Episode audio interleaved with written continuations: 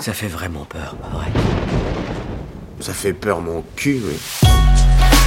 Je vais jeter un sort mortel.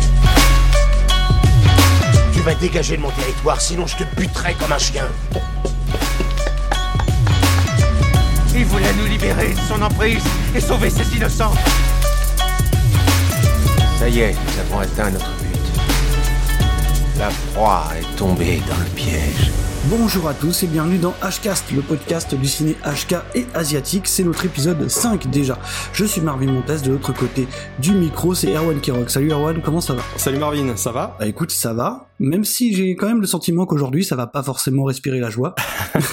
Parce qu'on se plonge dans les arcanes de la folie et de l'occulte. Ouais, un petit peu. Alors comme on l'avait dit à la fin de notre épisode précédent, on va faire notre première euh, petite incartade hors des frontières euh, de Hong Kong et même de la Chine, puisqu'on va aller en Corée du Sud bien sûr, pour parler d'un film qui s'appelle The Strangers. The Strangers, moi je préfère l'appeler The Wailing, qui est le titre international, parce que The Strangers, à chaque fois que j'en parlais à quelqu'un, il me disait ah ouais c'est le film d'horreur tout pourri là. Non non c'est pas le film d'horreur qui était avec euh, Liv Tyler je crois. Non non c'est bien le film sud-coréen euh, d'horreur euh, slash fantastique slash euh, enquête criminelle, Et le titre original, je crois que c'est Gyeokseong. qui est le nom de la province où se déroule euh, l'action du film. Mais The Strangers, c'est quand même un titre qui est directement lié à l'intrigue euh, du film en fait. Bon, on va commencer par faire le sommaire. Euh, ça va être la même chose que d'habitude. On va se poser différentes questions. The Strangers, c'est quoi? On continuera par le contexte. Après, on passera une partie qui s'appelle The Strangers, comment c'est fait, qu'est-ce qu'on en pense, et on terminera par euh, l'impact que le film a eu, et par les recos et par créer des liens. Je pense qu'il faut quand même prévenir là tout de suite que quand on va arriver, principalement dans la partie comment c'est fait et qu'on va donner notre avis, on va être un peu euh, full spoiler en fait. The Wailing, c'est un film qui est vraiment basé sur le mystère aussi. Et donc, si vous n'avez pas vu le film avant d'écouter cette émission, allez absolument voir le film, sinon on va vous le détruire. Et comme ça, vous serez beaucoup plus satisfait et vous nous en voudrez pas. En plus, il faut quand même préciser qu'on peut pas être vraiment complet et faire une analyse assez poussée si on spoile pas totalement. Voilà, ce sera une review spoiler.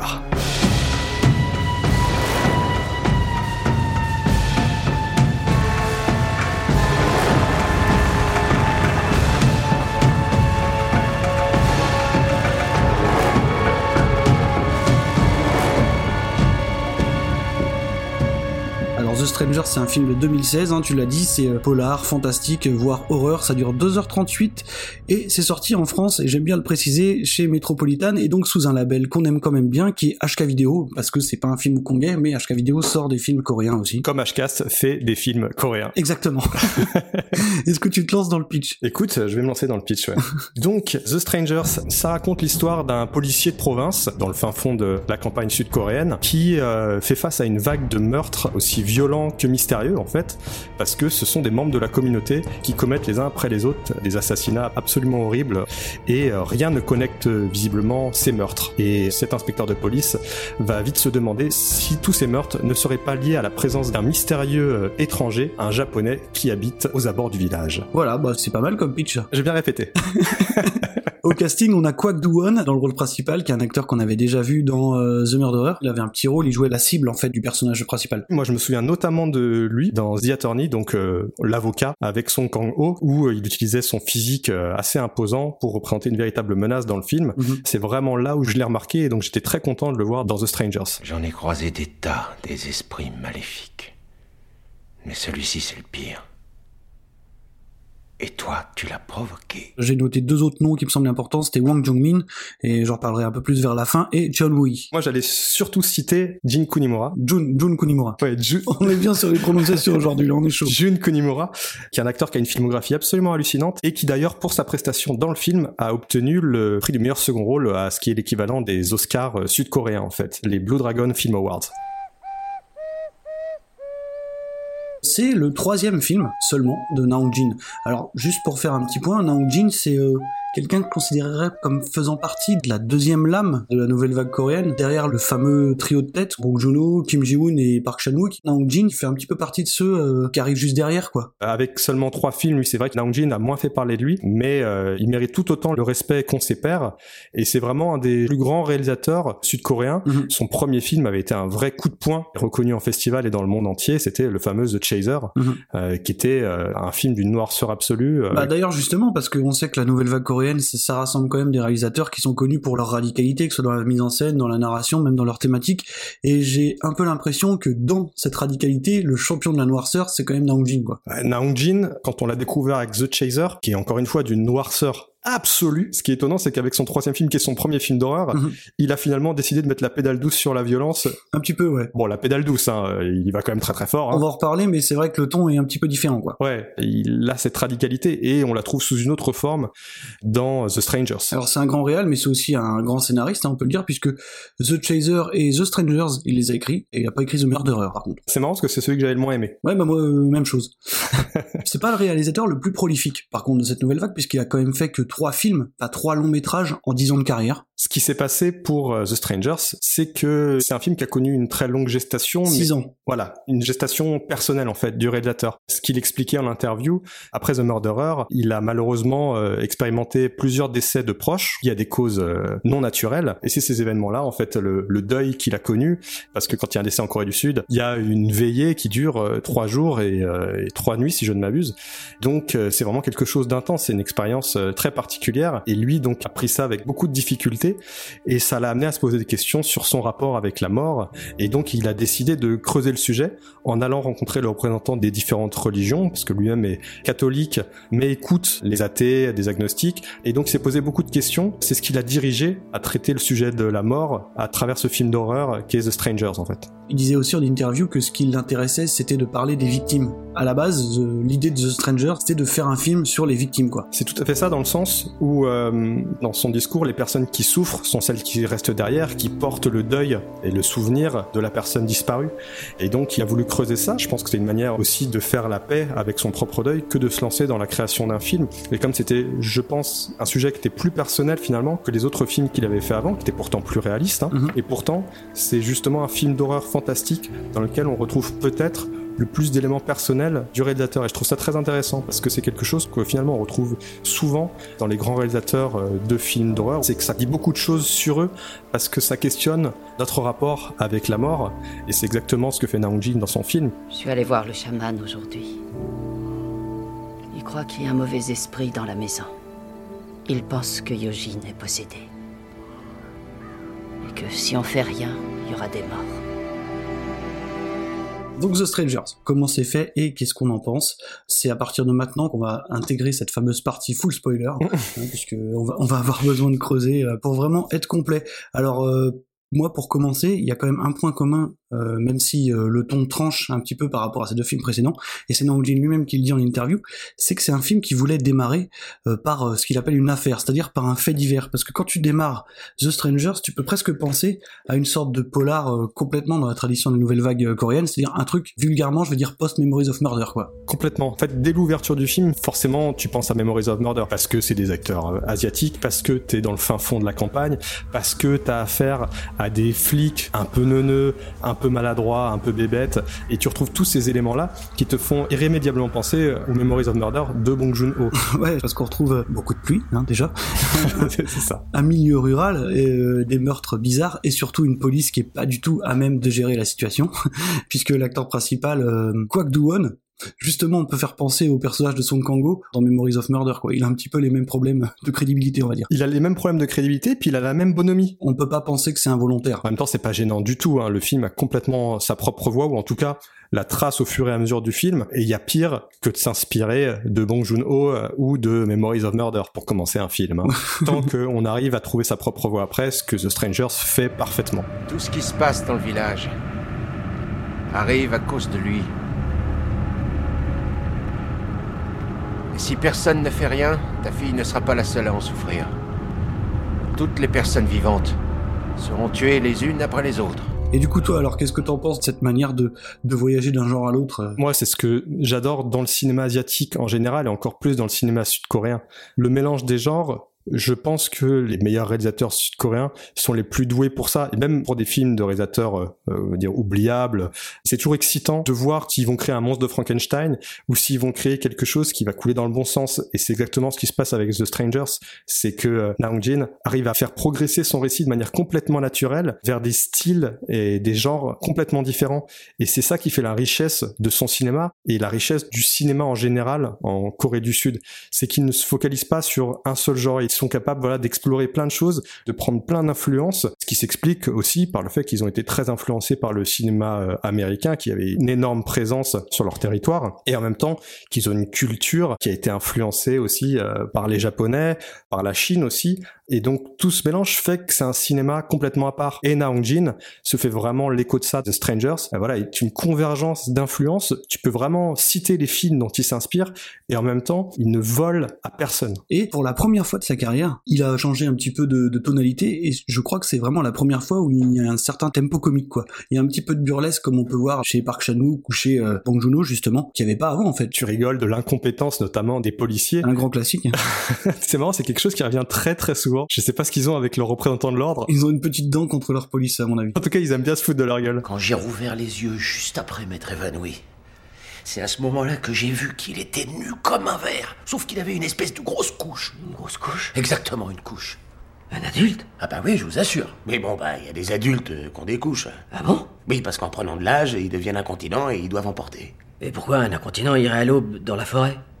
Je dirais qu'il avait. Et dites, vous êtes venu m'interroger, mais en fait, vous vous posez des questions entre vous. Mais oui, Jin se permet des apartés euh, comiques qui sont finalement assez bienvenus parce qu'elles enlèvent rien en fait à la peur que tu peux sentir vis-à-vis de la situation et ça informe en fait sur les personnages. Le personnage principal, Janggu, pas du tout quelqu'un de superstitieux. Là, ça va jouer un rôle très important et c'est amené par le fait que quand on lui raconte des histoires abracadabrantes sur les origines possibles euh, de cette vague de meurtre, lui euh, refuse de croire en une explication fantastique en fait. Ouais, bien sûr. Et donc c'est ça qui est très bien amené, c'est que tu rigoles, tu t'esclaves même à certains moments, mais tu restes complètement dans l'ambiance de cette petite bourgade habitée par le crime et habitée par une sorte de démon finalement. Si une rumeur se propage aussi vite, c'est qu'il y a forcément un fond de vrai.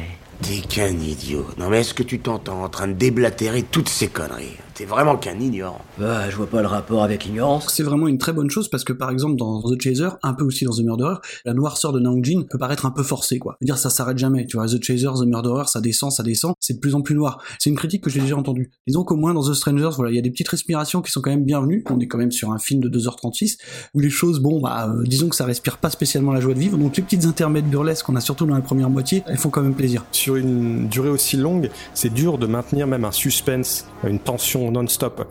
Euh, ce qu'il arrive pourtant à faire euh, quand ça démarre, euh, à flux tendu, tu restes les ongles enfoncés dans, dans les bras de ton canapé, quoi. Je me suis trompé dans mes prédictions. Je me suis trompé. C'est pas lui qui a fait ça. C'est elle, tout est sa faute. On sait que le rapport du public en général, hein, pas forcément asiatique, le rapport avec euh, les films qui vont parler de l'occulte, du mélange entre l'horreur et la religion, marque souvent le public quand ils sont réussis. Hein. Je pense notamment à L'Exorciste qui a été d'une énorme influence sur le film de Naong Jin. Bien sûr, puisqu'il y a une scène de, de chamanisme euh, slash exorcisme, on peut dire, qui est complètement incroyable. Qui est incroyable. Et puis, euh, je pense aussi à La Malédiction, à Rosemary's Baby, qui mhm. sont des films qui ont marqué très très durablement le public, même encore aujourd'hui. Euh, et donc, il manage son public pour le mettre bien et, ensuite pour le faire cauchemarder jusqu'au bout de la nuit. Quoi.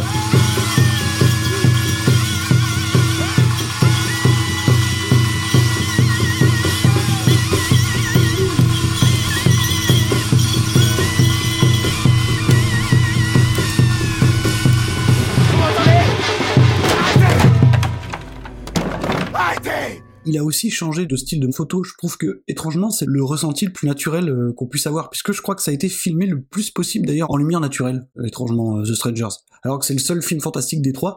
D'ailleurs, son chef-op, c'est Hong Kyung-po, qui est quand même un sacré gros client. C'était le chef-op de Kim Ji-woon et de Bong Joon-ho sur certains de leurs plus grands films. Hein. Il a fait Mother, il a fait bah, récemment Parasite.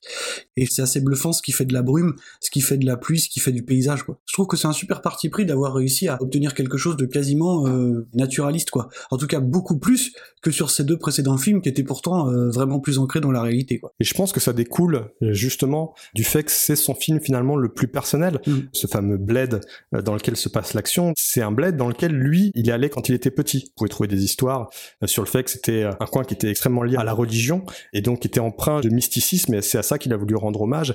Et en même temps, c'est directement lié au fait qu'il voulait parler du rapport avec la mort. Donc tous ces choix esthétiques en fait sont extrêmement pertinents et euh, renforcent en fait euh, ce qu'il souhaite dire. Parce qu'il faut savoir que Goxeong, c'est un petit village qui porte une histoire assez glauque. C'est un endroit où des chrétiens, donc qui étaient venus porter la parole de Dieu, ont été martyrisés. Puisque euh, la religion traditionnelle sud-coréenne, c'est le chamanisme qui descend en fait du bouddhisme. Et euh, on sait que la transition s'est pas super bien passée partout, quoi. Sans arrête. Ceux qui auraient vu par exemple Silence de, de Scorsese au Japon, à peu de choses près la même chose, quoi le fait qu'il ait basé son récit euh, dans, dans, ce village, dans cette province, est pas du tout un hasard, parce qu'une des thématiques principales, c'est la dualité entre les, entre les différentes croyances et les religions. C'est-à-dire qu'on va beaucoup parler de la dualité christianisme et chamanisme, puisqu'on a des personnages qui ont chacun une approche différente de régler bah, le, le, problème en cours. Quoi. Ça parle beaucoup de l'impossibilité de communiquer, en fait. C'est représenté à différents niveaux dans le film, son impossibilité de communiquer avec sa fille, mm -hmm. l'impossibilité de communiquer avec l'étranger, l'impossibilité de communiquer finalement avec les gens qui partent, avec les tueurs qui deviennent mutiques, et donc quand on rencontre le prêtre dans sa paroisse qui dit qu'il ne faut pas faire confiance au chaman, en tout cas qu'il a son point de vue et qu'ils ont le leur. Mot pour mot, le réalisateur a dit « Je voulais exprimer la peur qui vient de l'impossibilité de communiquer. Et c'est à cause de cette impossibilité de communiquer que le mal en fait s'infiltre aussi dans le village la conclusion est quand même éloquente. Ni christianisme ni chamanisme semblent être capables de régler le problème. C'est ce qu'on pourrait en retenir, en tout cas, la vision de, de a aussi quelque chose d'important, c'est que euh, ce qui va principalement orienter les soupçons vers un japonais qui vit en ermite autour du village, bah, c'est l'histoire euh, entre la Corée et le Japon, et c'est clairement de la xénophobie. On est tous finalement des étrangers, les uns avec les autres, tant qu'on ne communique pas. Je trouve ça très pertinent d'avoir fait ce choix-là, parce que c'est finalement un film où l'antagoniste n'est pas forcément qui tu penses, ou en tout cas, il a de multiples visages. C'est ce que je retiens en fait de ce film. On pourrait garder des tas de thématiques parce qu'il y en a énormément. Ça brasse la religion, on peut aussi parler du mal absolu et de ses différentes incarnations, c'est donc Jin qui le dit lui-même. Il voulait superposer plusieurs images du mal. Euh, une vision un peu plus occidentale, une vision un peu plus asiatique.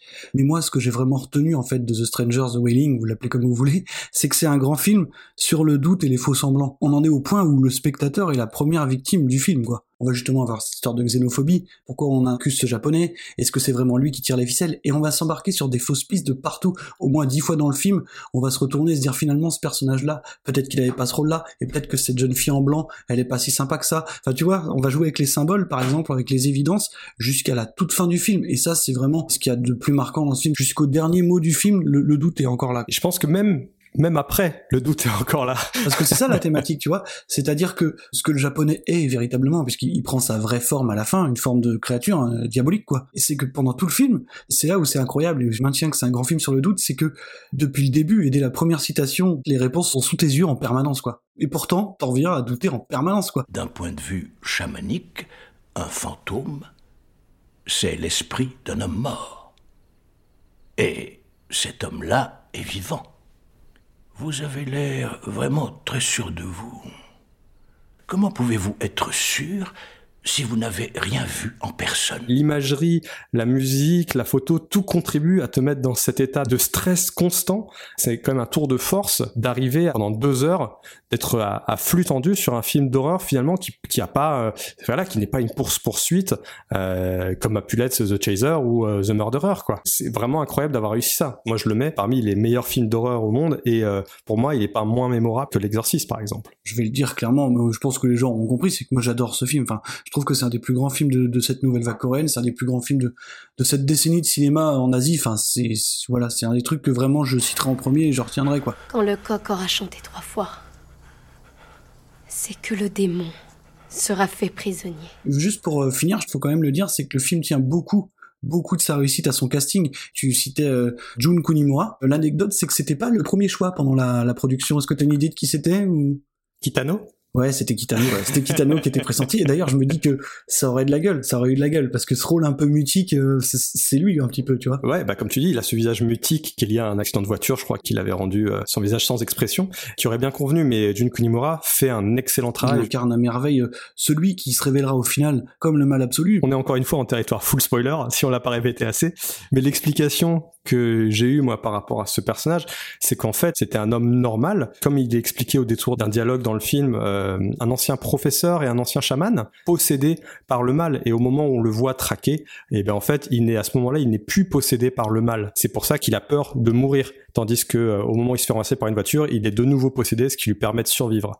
Euh, c'est ça l'explication que j'ai eue. Après, euh, voilà, j'ai plus d'explications sur la fin, mais par rapport à ce personnage spécifiquement. Ouais, d'accord. Parce que c'est à ce moment-là où on se demande, est-ce que la, la jeune fille en blanc, justement, ce serait pas elle qui le traque et- Voilà. Et, qu'est-ce que le chaman a comme vrai rôle? Alors lui, c'est pareil. Hein. Wang Jong-min, c'est un acteur que je trouve complètement incroyable. C'est c'est très vite devenu un de mes acteurs préférés quand même. Ah, moi aussi. Qui est pas tant que ça présent dans The Strangers au final. Hein. Mais qui vole presque la vedette. qui bouffe tout. C'est dingue. Ouais. C'est un mec tellement charismatique. Bon, il avait une grosse carrière au théâtre et dans la comédie musicale, mais vraiment, il a joué dans The Spy Gone North et dans Battleship Island. Juste après, ça devient un acteur très très important en Corée et c'est vraiment mérité. D'ailleurs, c'est lui qui est sur les affiches internationales. Ah, faut dire qu'il a parmi les meilleures scènes euh, du film, hein, la scène de, de l'exorcisme du chaman. Il tente de jeter un sort. hein. Voilà, c'est un casting quand même euh, qui est assez assez exceptionnel et c'est assez étonnant En finalement. fait, c'est les acteurs qui sont plus en retrait qui me, me frappent le plus dans ce film. C'est c'est très étrange. Et ce fantôme. Il faut à tout prix l'arrêter. Sinon, ce démon détruira tout le village. Un démon? Et il est très dangereux. De tous les démons sur cette terre, c'est de loin le plus terrifiant. Alors, c'est un film quasiment, je pense, devenu un classique instantané. En tout cas, dans le cinéma asiatique et dans la nouvelle vague coréenne. C'est sûr, on n'a qu'à se référer au Blue Dragon Film Awards de 2016, donc pour simplifier les Oscars sud-coréens, et il a quand même gagné le Blue Dragon Award du meilleur réalisateur devant Park Chan-wook, donc qui n'est déjà pas n'importe qui, pour Mademoiselle, qui est peut-être son meilleur film avec Old Boy. Oui, oui, je pense que c'est dans le haut du panier. Même Jun Kunimura a eu le meilleur acteur dans un second rôle. Exactement, ils ont eu meilleur montage et meilleure musique, et donc à partir de ce moment, c'est forcément un film euh, exceptionnel déjà d'être nominé, mais en plus de gagner surtout meilleur réalisateur, ça veut dire quelque chose. C'est pas un hasard, et c'est pas les seules récompenses qu'il a eu. Hein. Non, c'est un film qui a été bardé de prix, et c'est un film, fallait le dire, qui a été présenté à Cannes hors compétition. Euh, Alors les chiffres me donnent peut-être tort, mais je le sentais pas comme un film hyper festival compatible.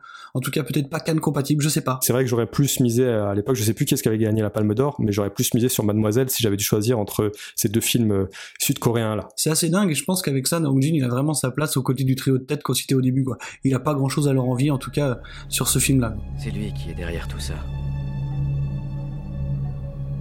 Depuis qu'on est allé chez lui, tout mon corps est perclus de douleur. J'ai des poussées de fièvre et des hallucinations. J'ai même vu le visage d'un type jaillir d'un mur. Alors moi, du coup, on a parlé de la filmo de Naong Jin déjà. Il y a évidemment The Murderer et The Chaser qui sont des films que je conseille, principalement The Chaser, qui n'ont rien à voir, que ce soit dans le rythme, que ce soit dans la narration, que ce soit dans les thématiques, ils n'ont absolument rien à voir avec The Wailing. Mais bon, il valent toujours le, le coup d'être vu. Voilà, The Chaser principalement, je vous le conseille, même s'il est pas si simple à trouver si vous le cherchez en version physique aujourd'hui. Moi, j'ai juste essayé de trouver une, euh, une sorte d'équivalent en termes de noirceur et de pessimisme pur qui soit facilement accessible. J'ai pensé à I Saw the Devil, Qui est très très noir d'une manière différente. mais en termes de pessimisme, je l'ai trouvé pas loin d'être équivalent.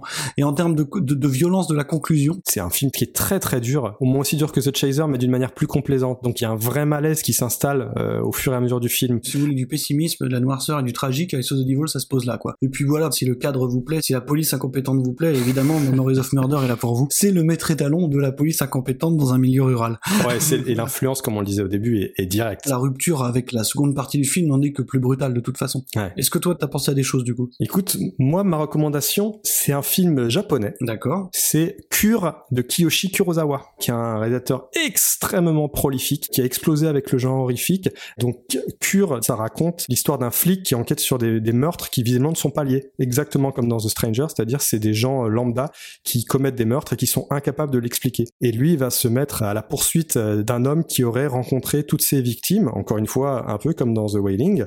Et il y a un côté un peu fantastique, un peu paranormal, Alors c'est très lent, je veux pas effrayer les gens, c'est très lent, mais c'est absolument hypnotique. Et c'est un film qui n'est pas inconnu des cinéastes sud-coréens, parce que euh, j'ai déjà entendu Bong Joon-ho en parler, et ça ne m'étonnerait pas que ce soit une influence directe sur The Strangers. Donc jetez un coup d'œil à, à Cure de Kiyoshi Kurosawa. Ah, je suis complètement d'accord avec toi, et en plus c'est un film qui flirte beaucoup avec le surnaturel et qui s'y jette jamais vraiment.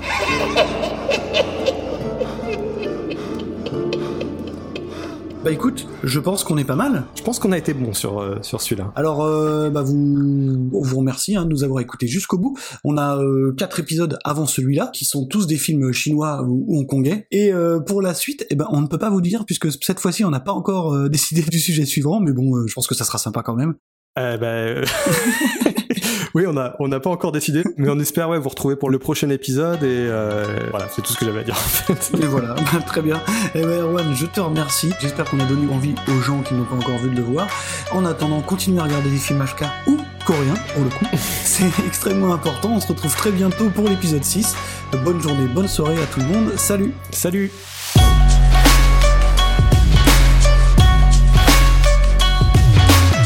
Vous avez écouté Hcast, un podcast de Marvin Montes et Erwan Kirok avec Micro Stockholm. Retrouvez-nous sur les réseaux sociaux et abonnez-vous, partagez le podcast et n'hésitez pas à mettre des étoiles et des petits commentaires sympas pour nous soutenir.